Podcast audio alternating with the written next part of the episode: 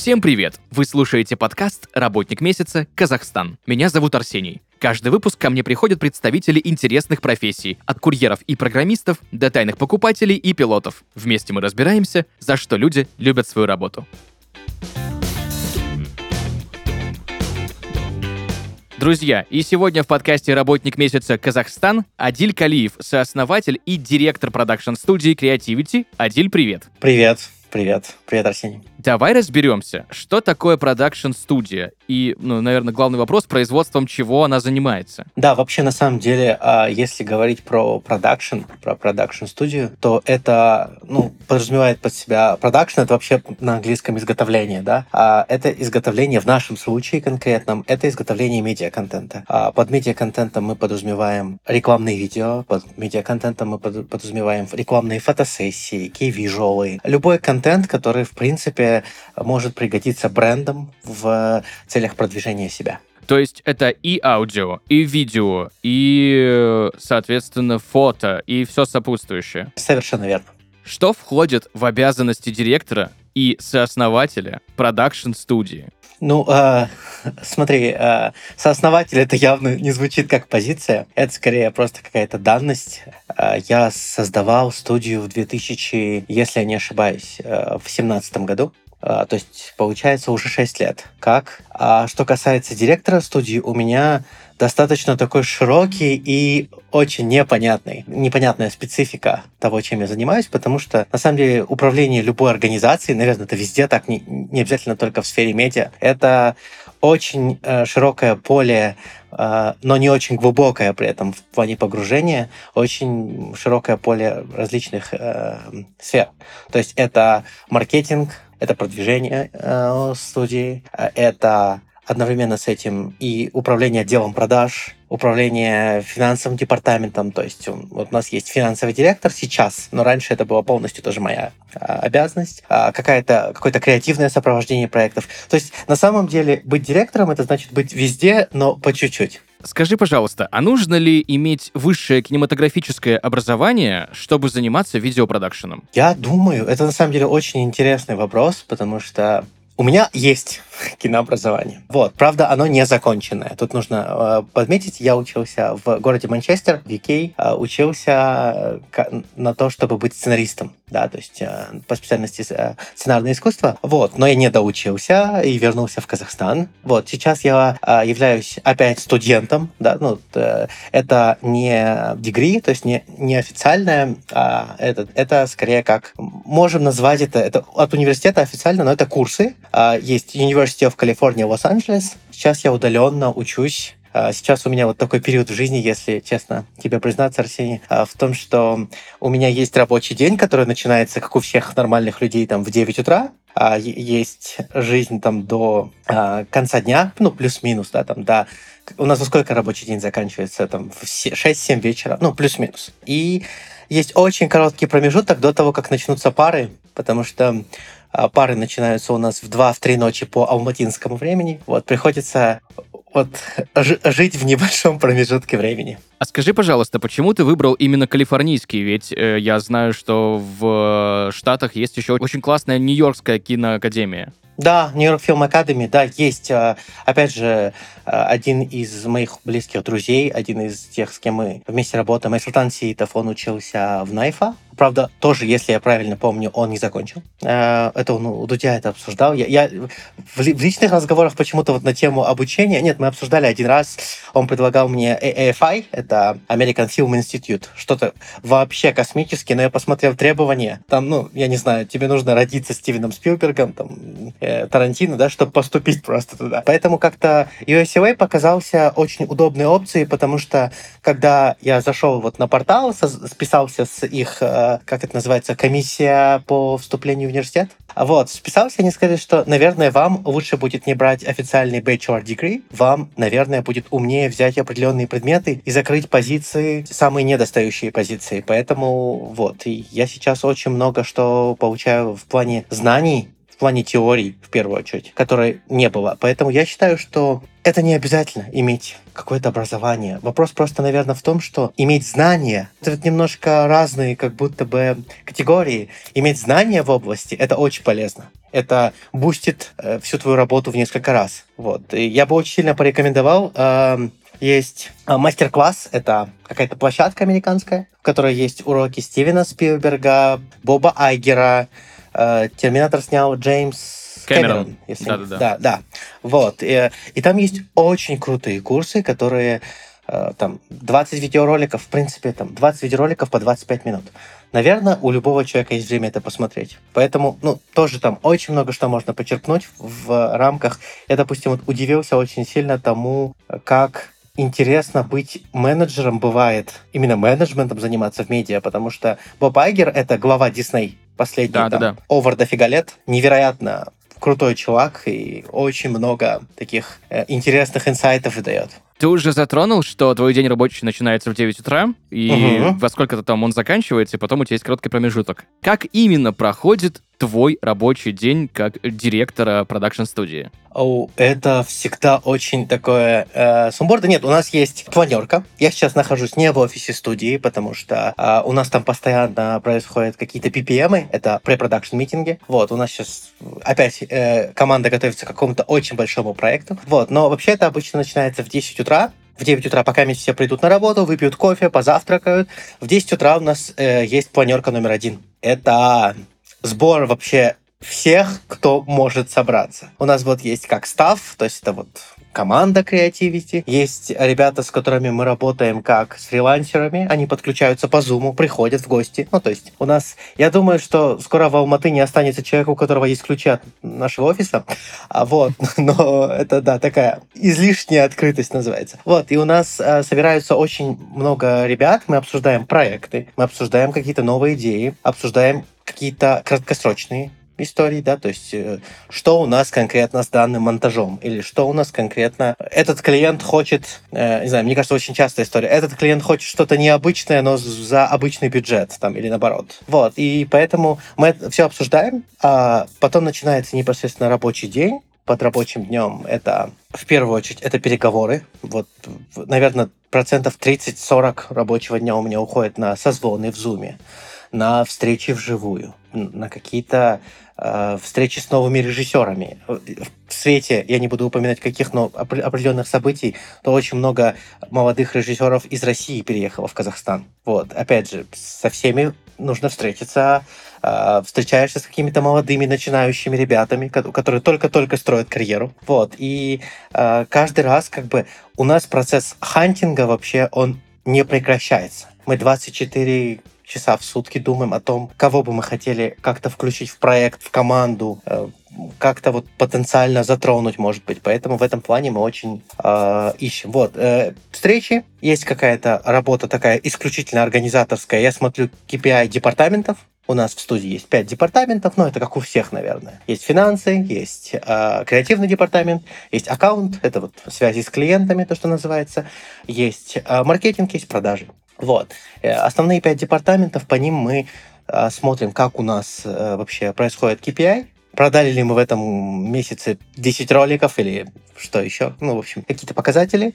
Я занимаюсь этим. Плюс, опять же, это зачастую индивидуальные сессии. То есть у нас есть еще, помимо вот планерки, это вот такая для всех. Есть еще сессии по департаментам. Они обычно происходят через день, но, к примеру, вот если к примеру, если бы а, ты работал бы в, департамент, в креативном департаменте, то ты бы работал постоянно у нас с режиссерами, с э, креаторами, да.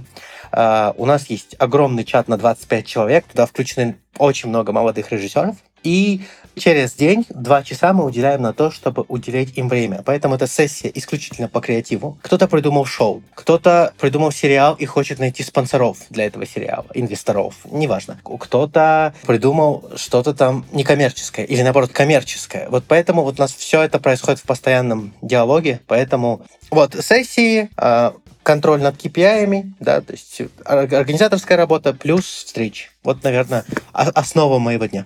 Поговорим немножко про студию, именно про работу студии. Какие вообще задачи заказчиков продакшн-студия решает? Какие э, потребности, наверное, можно закрывать в визуальных коммуникациях? Если мы говорим про видео, да, про А, тут нужно задать, наверное, в первую очередь такой вопрос. Чем видео лучше, чем другой канал коммуникации какой-то, другой инструмент коммуникации? Вот есть фото, к примеру, шикарный инструмент коммуникации, мы тоже занимаемся, но э, проблема фото, что фото статично. Если мы говорим про текст, текст, он тоже статичен. То есть э, фото и текст — это очень рациональные месседжи всегда. Видео — это всегда... Видео — это фото 24 кадра в секунду, но э, видео — это эмоциональный месседж всегда. То есть для того, чтобы бренд какой-нибудь, возьмем, не знаю, напиток лимонад, к примеру, да, лимонад unnamed, назовем так, чтобы он донес своим потенциальным покупателям, потребителям месседж, что он он действительно, предположим, что он действительно вкусный, допустим, на секундочку. Ему нужно донести этот месседж потенциальным покупателям. И чтобы донести его зачастую, а, нельзя опираться только на характеристики там. Ну, у нас, не знаю, нет, нет рекламы по городу не развешено, да, то есть огромные, представь себе, текстовые билборды такие на полгорода, в которых было бы написано исключительно химический состав. Ну, тут, хотя с точки зрения рационализма вроде бы топ. А вот, к сожалению, на нас людей не работает. Мы очень эмоциональные существа. Поэтому э, история про то, что видео — это всегда эмоция. То есть мы решаем... Ключевая задача, как мы ее видим, опять же, с нашей стороны, это реализовывать такой контент, создавать такой контент,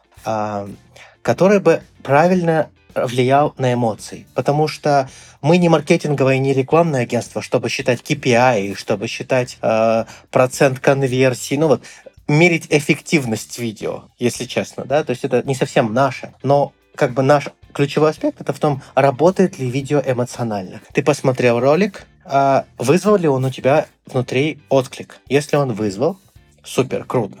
Если он не вызвал, ну тогда мы сделали плохо свою работу. Скажи, пожалуйста, основной поток заказов — это реклама? Основной поток заказов, да, это э, у нас есть такое прям четкое разделение. Это э, рекламные ролики, Э, мы э, снимаем очень много рекламных роликов. Сейчас это называется digital, digital пакет. Это контент для э, брендов в интернете.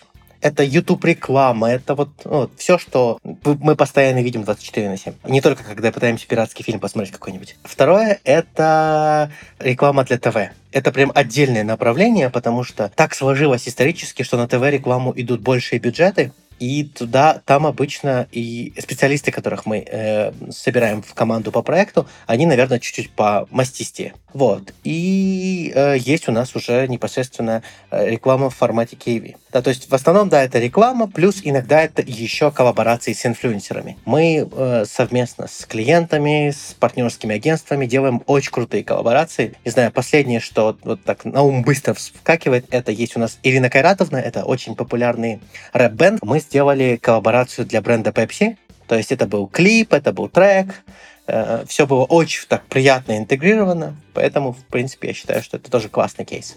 А скажи, пожалуйста, вот именно в производстве, да, то есть я знаю, что, допустим, для производства сериала, фильмов, ну, в общем, какого-то одного продукта каждый раз собирается новая команда. Там, допустим, режиссер, монтажер, э, там, оператор могут быть одни и те же, но очень много разных исполнителей постоянно набираются заново. Во-первых, для съемки... Какой мой вопрос? Для съемки рекламных роликов то же самое делается? И, во-вторых, чем именно производство рекламы отличается от производства других направлений видеоконтента? Первый. В рекламе значительно выше бюджет на один съемочный день. Ну, ладно, мы не сра... мы, причем мы не сравниваем, наверное, опять же, это с каким-то э, с каким-то эпохальным кино. Возможно, там, я не знаю, каком-нибудь условном движении вверх бюджеты были просто космические, да, если так сравнительно. Но если мы говорим про среднестатическое кино, там, сериалы, которые снимают на ежедневной какой-то основе продакшн компании, и говорим про рекламные ролики, по крайней мере, в Казахстане, вот в рамках Казахстана это все. А реклама — это обычно больший бюджет на съемочный день, потому что съемочных дней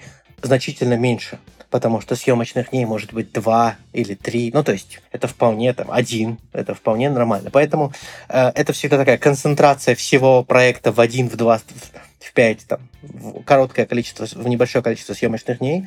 Второе, это всегда реклама, это очень много утверждений с клиентом, да, то есть, ну, потому что это у нас есть заказчик прямой, да, этого контента. Вот. Э, и э, реклама, наверное, еще очень сильно отличается от э, такого контента, что реклама бывает разной, да, то есть тут как бы очень сложно сказать, да, то есть есть прям майонезная майонезная реклама, то, что мы называем, это вот продукт, вот, держи, вообще, все, супер, все счастливы. Нет, а есть реклама очень свободная. У нас есть прям кейсы, где клиент нам говорил, просто снимите круто. Да, вот у нас есть такой продукт, пожалуйста, ребят, сделайте что-нибудь клевое. А есть, когда как бы уже все было придумано заранее, мы просто пришли и реализовали этот проект классно. Поэтому э, это все очень разное, но, наверное, основные отличия это количество съемочных дней, это Э, бюджет в расчете на съемочный день, и это еще, наверное, то, что есть заказчик. Давай вот немножко более подробно разберем именно процесс производства, да, готового видеоматериала. Давай вот прям от формирования заказа или идеи, да, вот как пришел там, допустим, клиент угу. и говорит, вот нам нужно вот реклама вот этого, до момента, когда рекламный ролик готовый отдается. Вот какие этапы проходят? А, есть на самом деле три ключевых этапа. Это препродакшн, продакшн и постпродакшн. Наверное, в принципе, не только в рекламе. Если мы говорим про препродакшн, это подготовка к э, креативного концепта, это подготовка режиссерского тритмента, это подготовка всех вообще департаментов, там художественный департамент, кастинг департамент. В общем, все, все департаменты готовятся к чему-то. Очень так плотно. А потом у нас есть продакшн, обычно это очень короткий период, как я уже сказал, один 5, максимум, что было у нас 7 съемочных дней. Как бы это прям много считается вот, в плане рекламы. А мы вот там в 2-3 дня реализуем проект, Э, с точки зрения съемок, и потом стартует постпродакшн. В постпродакшн периоде уже есть э, вся работа по постпродакшну, которая есть у всех, да, то есть это обязательно драфт-монтаж, это обязательно цветокоррекция, это обязательно VFX, да, это CG э, моментами, если он нужен, если нужно сделать, что еще. В принципе, наверное, это вот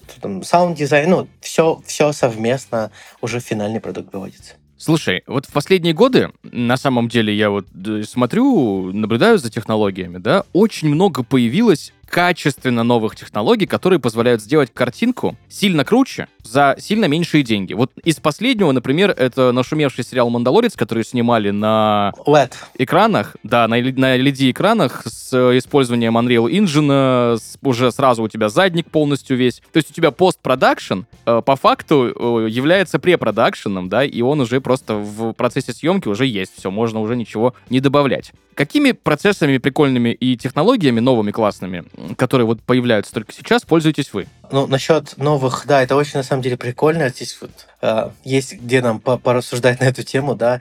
Есть очень много инноваций, которые приходят. Мы вообще в интересное время в этом плане живем, потому что э, как бы 23 года назад не было интернета, вот, по крайней мере, распространенного интернета. Вот сейчас мы обсуждаем AI, там какие-то Э, штуки типа не было motion capture до 90, до каких-то там 90, начала 90-х.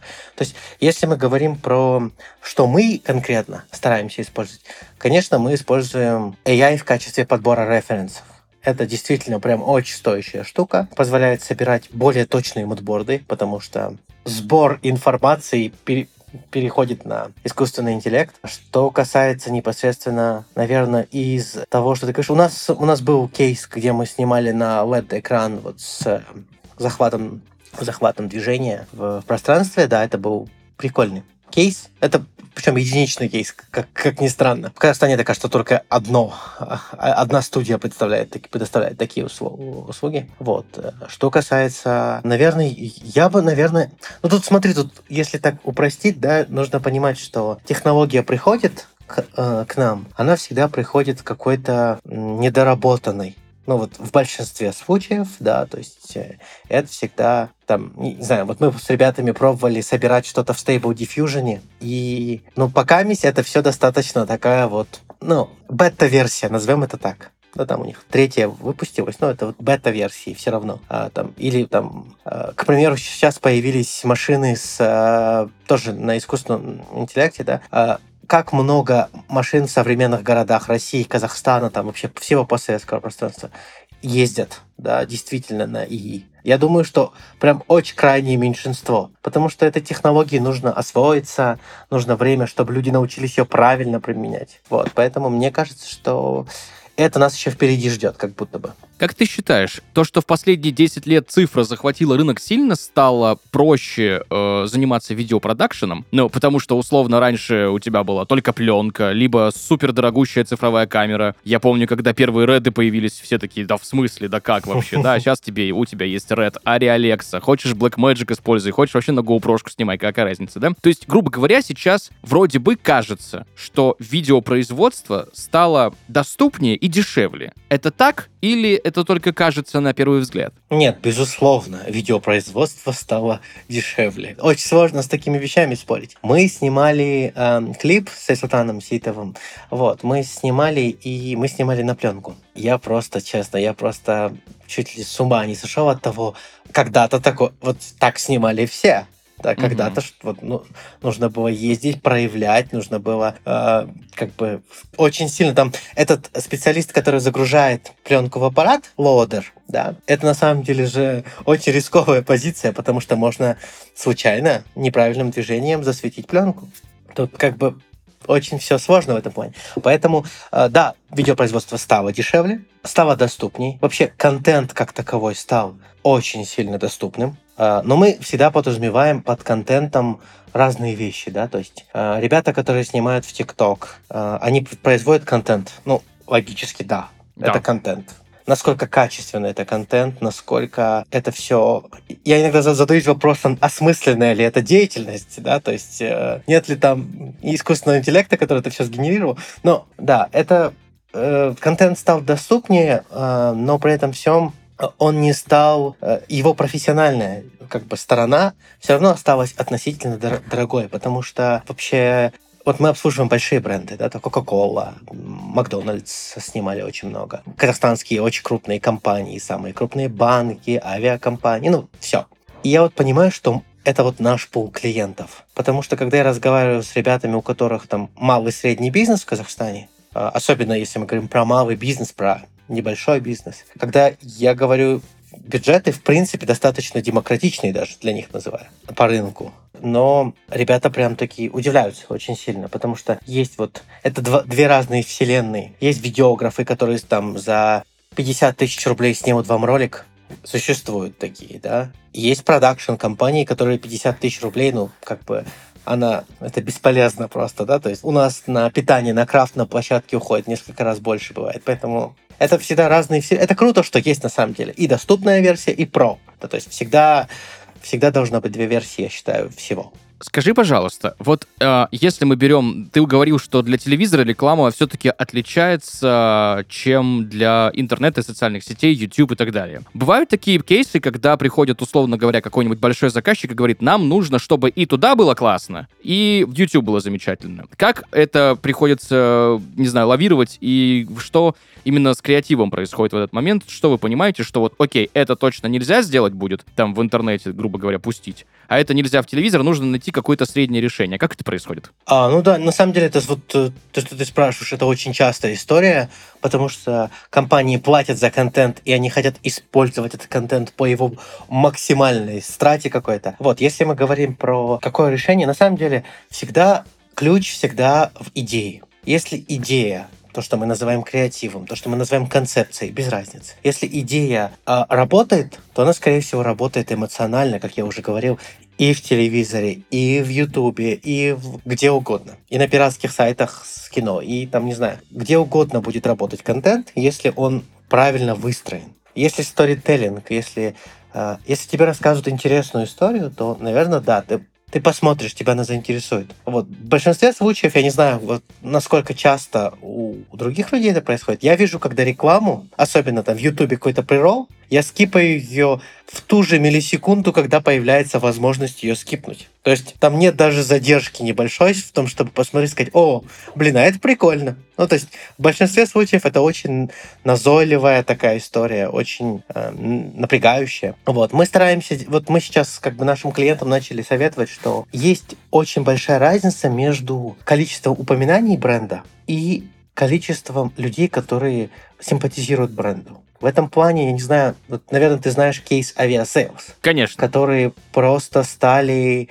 невероятно крутыми ребятами. Там, если про почитать их Twitter feed, да, это всегда прям вот искрометнейший юмор, да, то есть это и в хороших, и в плохих ситуациях они просто всегда очень уместны. А, или у нас есть такой сервис подписки на спортзалы, это приложение, называется OneFit. Ты покупаешь подписку, и ты там на 250 спортзалов в Казахстане подписался, можешь ходить бесплатно. У нас был очень скандальный кейс с тем, что решили пустить э, поезда по Астане, по столице, на поверхности, как в Японии, как вот эти вот легкорельсовые, если не ошибаюсь, называются пути. Вот, ЛРТ. Но у них не получилось. Как обычно, это вот общая история для постсоветских стран. Очень много денег отмыли. Вот, в итоге остались только только трибуны, я не знаю, э, эти э, колонны, которые держат, должны были держать несуществующие на данный момент, там уже пять лет как не существует, самих путей, самих поездов. То есть просто по городу стоят во всех местах колонны. Вот, и этот сервис OneFit сделал наклейки, и э, они пропагандируют спорт. Ну, то есть для них как бы их успех это люди, которые ходят в спортзал, грубо говоря. Вот, и они э, наклейки по, всем, по, по всему городу на вот эти колонны сделали, никогда не останавливайся на полпути. Да, то есть они как, как бы очень круто, очень круто подстегнули а, и при этом, вот, э, мы всегда говорим про симпатию к бренду. Если у бренда есть э, благосклонность аудитории, то у него всегда будут хорошие продажи. Вот. То, что мы делаем в плане контента, мы стараемся в первую очередь не, не продать. Вот история про продать осталась в 90-х, начале 2000-х. Все, кто пытаются агрессивно продавать, они далеко-далеко уже позади показывает опыт, что все агрессивные продажи, они уже не работают. На наше поколение, по крайней мере. Как-то вот так получилось. Теперь работает история про лояльность. Если бренд мне импонирует, если мои взгляды со взглядами бренда совпадают, что это очень важно. Вот. Поэтому многие бренды, они всегда очень осторожны. Они боятся сделать какое-то смелое заявление, потому что это может отвернуть какую-то часть аудитории. Вот поэтому мы говорим про то, что к бренду должна быть в первую очередь симпатия. Вот. И все, весь контент, который мы сейчас предлагаем, это всегда история про то, чтобы люди почувствовали, что да, в принципе,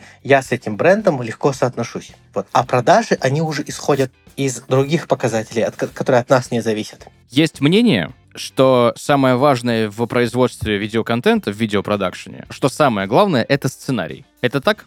Самое важное, самое... Это, это, это знаешь, как сказать, а, есть мнение, что в семье мама — это самое важное. Ну, то есть, или папа — это самое важное. Ну, то есть, как бы бабушку обделили, да? Ну, то есть, э, я думаю, что можно написать гениальнейший сценарий и снять абсолютно бессмысленную работу. Или же можно написать очень э, плохой сценарий и снять неплохую работу даже опираясь на сценарий. Да. Мы всегда говорим про то, что это всегда... На сценаристов говорят, знаете, это история про то, что на сценаристов легко списывать как бы э, какие-то ошибки, допущенные уже на этапе реализации. Нет, э, это всегда работа команды. То есть все, о чем мы сейчас как бы говорим, это всегда командная работа. Не существует время индивидуальности, в этом плане прошло. Кажется так, что прошло. Потому что э, коллективные усилия всегда дают больше, чем усилия одного конкретно взятого человека, даже если он гений,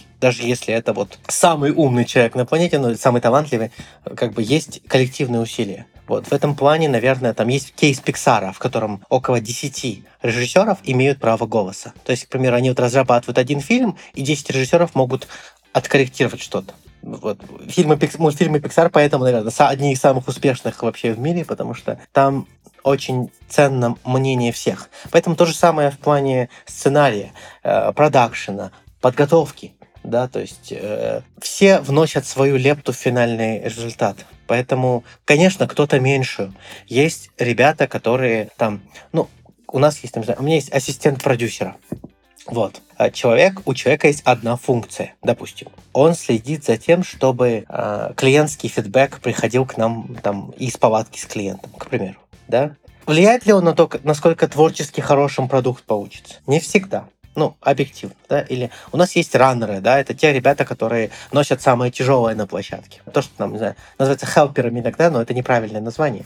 Вот, но вот, э, ребята, раннеры, это же, как бы, они напрямую на креатив, к сожалению, не могут повлиять. Ну, в данной позиции в этот день, да. Но при этом всем их хорошая работа, она создает правильный тон всей площадки. Если все бегают, суетятся, правильно суетятся, не, не, не, без, не бессмысленно. И э, мы видим магию, которая творится на площадке, то да, конечно, контент выйдет крутым. Если как бы... Я бывал, я не буду называть на, на каких киноплощадках, и я видел вот эти вот лица. Тут как бы ключевое это всегда посмотреть на лица. А, есть площадки, на которых по лицам людей видно, что им это в принципе не нужно. Им, в принципе, нафиг не нужно это все. Они как бы пришли заработать деньги. Там, на то, чтобы дальше пойти, к примеру, развлекаться и тусить. Ну, окей, право любого человека. Вот. Э, у нас же история про то, что не то чтобы мы ищем людей, которые всегда зажжены, не бывает таких людей. У всех людей бывают ups and downs, да, ну, это нормально. Вот мы э, скорее про то, что мы всегда концентрируемся в моменте. Вот если ты сегодня пришел на площадку, то ты с этой площадки выжмешь максимум ты вот эти два часа своей жизни уже самого ценного ресурса потратил. Поэтому я считаю, ну не знаю, ты можешь поспорить со мной, но очень важно находиться именно, понимать, куда ты пришел и понимать, что, в принципе, проведешь ли ты это время эффективно или неэффективно, разницы нет. Время пройдет одинаковое. Поэтому, если ты пришел в спортзал, ну, наверное, э, сидеть в телефоне большинство времени, ну, как бы не совсем эффективно, да, то есть ты потратил 2 часа на тренировку, есть 2 часа тренировки, а есть 2 часа, где ты там 15 минут позанимался, а час 45 позависал в телефоне. Поэтому, да, это всегда история про каче- качественное время. То есть, если ты чем-то занимаешься, то ты занимаешься полностью этим процессом. А вот, что-то немножко от сценариев мы это, убежали с тобой. Да нет, все очень классно. Я с тобой даже спорить не буду, потому что я придерживаюсь абсолютно такой же точки зрения. Я просто вот слышал в интернете, что очень многие, да, говорили, что вот, пока не напишешь сценарий, ничего не будет. Ну, в общем, да, тут я всегда сторонник того, что вся часть процесса, даже люди, которые, ну, не знаю, там, занимаются вопросами парковки, например. Да, ну, да, окей. да. Почему бы нет? Что самое сложное в твоей деятельности? В моей деятельности самое сложное? Да, для тебя. Если честно, в моей деятельности нет ничего сложного для меня. Есть э, проблема недосыпания. Вот я не знаю, mm. это боль, которую я, наверное, именно в вашем подкасте выражу. Есть э, недосыпание ведет к такой к быстрой раздражительности, ведет к э, легкой потере концентрации иногда. Вот. А я сплю по 4 по 5 часов в сутки. Поэтому на протяжении последних, э, последнего года, грубо года. Поэтому в этом плане есть на самом деле, но очень кайфово на самом деле заниматься э, тем, что ну, действительно тебе нравится, да, то есть э, я помню себя в детстве, и когда я приходил после школы, я был вот ребенком, у которого нет друзей. Вот очень долгое время я был ребенком, у которого, ну, номинальные друзья у всех есть в школе, мне кажется, такие вот, с кем ты просто разговариваешь, грубо говоря. Да, соу-соу. Вот, но прям друзей-друзей у меня не было, у меня было кино я приходил после школы домой или врал учителям обычно, а, что мне плохо, и отпрашивался на, на четвертом уроке из шести, а, и бежал домой, а, включал фильмы. И там были, ну, когда ты ребенок, там тебе 14 лет, да, ты не особо понимаешь, какое кино ты хочешь смотреть. И ты смотришь все. Поэтому я смотрел какие-нибудь «Касабланку», «Гражданин Кейн», голливудские фильмы 20-х. Вот. И ты как бы не мое кино, не мое кино в 14 лет. Ну, то есть настолько это было интересно, то есть там ребенок в перемешку с Наруто смотрел какие-то там психоделические триллеры. Вот, поэтому э, в этом плане как бы я люблю очень сильно то, что, то чем я занимаюсь. Поэтому, наверное, тяжелого прям нет. Вот сон — это проблема. Я не знаю, как у тебя со сном вообще. Я тебя понимаю прекрасно. Период угу. такой просто. Я думаю, что, да, есть, конечно, вот этот пресловутый work-life balance, о котором все говорят, да, но не всегда, конечно, получается, когда ты горишь своим делом. Скажи, пожалуйста, за что ты, вот главное, за что ты любишь свою работу? Больше всего за будущее, которое эта работа открывает. В каком плане будущее? Ну, то есть, наверное, очевидно, что э, все ребята, связанные с видео, мечтают снимать кино это очень часто, ну, как бы, нет, есть очень небольшая прослойка, которым нравится просто вот находиться на определенном уровне, но я очень сильно люблю кино, э, ребята, которые вокруг меня очень сильно любят кино, режиссеры, с которыми я общаюсь, встречаюсь, очень сильно любят кино. Вот. И, наверное, э, будущее в значении того, что э, это всегда дверь к тому, чтобы реализовывать что-то другое. Я вообще не сторонник э, подхода э, лететь вперед головой в стенку, да, то есть там снять студенческий фильм, потратить все деньги, которые у тебя были, продать квартиру, заложить машину. Ну, то есть это всегда, ну, он где-то работает, возможно, такой путь у кого-то. Но если мы говорим про какой-то более понятную логическую цепочку действий, да, то есть для начала нужно снимать какой-то контент, да. А, я начинал э, там, обслуживать бренды за прям очень мизерные цены в 2016 годах. А, мы снимали, я помню, мы снимали клип одному супер популярному сейчас артисту, The Limbo. Мы снимали клип с бюджетом в, э, в коробку Red Bull. Это я был понял, бюджет. да. Вот, клип набрал 10 миллионов просмотров. Ужасный клип, я считаю. Но, тем не менее, да, то есть у нас была, была банка Red Bull на то, чтобы делиться с теми, кто там на площадке. Все. У нас больше не было ничего, это была квартира подруги, актриса подруга, в общем, все всегда было такое, да, за, за спасибо.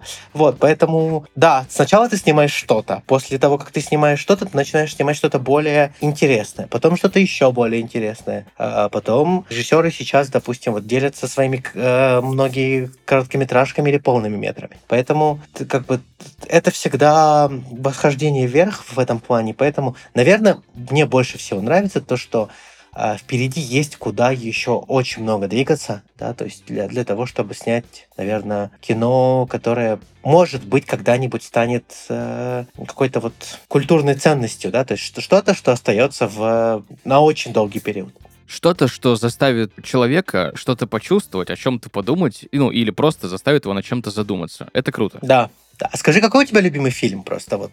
У меня их огромное количество. Я, у меня, вот, я не могу их выделить в одну, вот в один какой-то главный, не могу. Их, они вот все, их там штук 15, которые вот наитопейший угу. топ для меня. Если брать развлекательные фильмы, то это части серии «Звездных войн», например. Mm, не все, да, не да. все, да, не все. Угу. Если брать что-то, над чем можно подумать, это начиная от списка Шиндлера и заканчивая, не знаю, каким-нибудь началом, то есть внедрение Inception, да, которое угу, угу, угу. что-то да. такое. Да, если брать из, ну, огромное количество, правда, огромное. Угу. Ну, список Шиндлера это вообще великое кино в этом плане. А, то количество эмоций, которые а, вообще, это есть э, прикольный такой э, факт что есть Джон Уильямс, это композитор, который написал main theme к э, списку Шендлера, и к нему пришел Стивен Спилберг, это в интервью у Джона Уильямса на Ютубе есть. Пришел к нему Стивен Спилберг и сказал, вот фильм, давай посмотрим, напиши музыку. Вот они посмотрели фильм, Джон Уильямс вышел покурить, ну, прогуляться, вернулся и сказал Стивену Спилбергу, тебе нужен лучший композитор, чем я для такого фильма. Тот сказал, да, я согласен с тобой, но все лучшие композиторы, лучше, чем ты, уже умерли. Вот. И такой вот необычный момент, то что как бы, ну, блин, да, я к тому, что... А, кстати, ты заметил вот по «Звездным войнам», ты сказал, что тебе очень сильно нравятся э, такие фильмы. Заметил, что есть какая-то э, странность вообще. В Америке, ну, я учусь с американцами в одном классе, а, там, в Европе общался с ребятами с Америки, очень сильно не любят Звездные Приквелы. войны. А, приквелы 1, 2, 3, да, то, что мы называем, но очень любят четвертую, пятую, шестую. У нас в СНГ это практически чуть ли не полностью наоборот. Да, да. Как вообще очень непонятная история с э, именно Звездными войнами. Это да, но с другой стороны, все сходятся во мнении во всем мире, что 7, 8, 9 эпизод, вот это прям, да. Это бессмысленно было, да, да, да, согласен. Адиль, расскажи, пожалуйста, есть ли что-нибудь, ну вот что тебя раздражает в видеопродакшене? Наверное, не то чтобы это раздражало, я бы скорее сказал, что я бы хотел, чтобы было по-другому. А, это история про то, что пока мне кажется, не все умеют конкурировать. Что подразумевает собой, по моему мнению, конкуренция? Конкуренция — это всегда как бы состязание, в котором ты не ненавидишь конкурента, угу. ты не против конкурента. Да? Вы просто эм, находитесь в каком-то компетишене. Кому-то из вас нужно э, достичь там различных, вы друг друга мотивируете, да, то есть э, есть очень крутой фильм про Формулу-1, я уже забыл, как он называется, он про двух гонщиков, э, там Ники Лауда есть. Э, Да-да-да, с Крисом Хемсвортом, он... по-моему, он, да? Да, да, да, да, да, да, да. Вот, и там история про то, что как бы хороший соперник иногда лучше, чем э, хороший друг. Вот, поэтому мне кажется, что вот в плане конкуренции э, очень круто помогать конкурентам очень круто делиться какой-то информацией, которая тебя обезоруживает с конкурентами. Потому что вот в этом плане абсолютная открытость ведет к тому, что растет, растут все. Вот. А у нас есть вот это вот какое-то, не знаю, у нас многие талантливые ребята в Казахстане, они к другим тоже супер талантливым ребятам, они относятся с легкой, э, это не неприязнь, это вот какая-то ревность. Угу, ревность угу. к достижениям. Вот в, это, не, это а, не ко всем относится, есть небольшая частичка. Вот, просто мне кажется, что нужно э, много кто топит за друг друга, но это вот просто есть пока есть такое, в рекламном mm видеопродакшене тоже есть такое, что поддержки не хватает, да, mm то есть иногда чья-то инициатива, э, ее нужно поддержать. Вот я, допустим, очень часто спонсирую какие-то музыкальные клипы сейчас. Ну, мы как продакшн. В этом плане это вопрос не того, что это небольшие, на самом деле, деньги. Это история про то, что какой-то молодой артист или молодой режиссер хотят сделать карьеру, и ты даешь им такой маленький толчок. Помогаешь там там, не знаю, кастинг оплатить на, на первом клипе, или там договориться с кем-то, чтобы локацию дали бесплатно. Это всегда история про поддержку тех, кто пока не такой, как ты. Пока ну, не дошел еще до этого. Но я mm-hmm. считаю, что это самая классная политика. Если бы такого было бы больше, я был бы счастлив. Но не, не всегда этого много. Спасибо тебе большое за сегодняшний Спасибо. разговор, за погружение в твою профессию, в видеопродакшн. Друзья, сегодня в подкасте «Работник месяца Казахстан» Адиль Калиев, сооснователь и директор продакшн-студии Creativity. Спасибо тебе огромное. Спасибо в завершении нашего сегодняшнего разговора, что бы ты мог порекомендовать начинающим специалистам, которые хотят связать свою жизнь с производством видео? Учитесь. Смотрите, мы живем в прекрасное время, в котором ты э, иногда признание английского, что очень важно. Я считаю, всем нужно учить английский язык, э, вне зависимости от того, чем ты занимаешься по жизни. Это, это ключ к новой информации. Вот. Учить, учитесь, смотрите курсы, покупайте курсы. А, чем больше ты в себя инвестируешь, тем быстрее ты достигнешь каких-то видимых результатов. Чем больше времени ты, ты прокачиваешь себя изнутри, тем больше у тебя получится. Супер. Спасибо тебе еще раз большое. Спасибо огромное. Друзья, на этом у нас все. Услышимся в следующих выпусках. Пока-пока. Пока. -пока. Пока.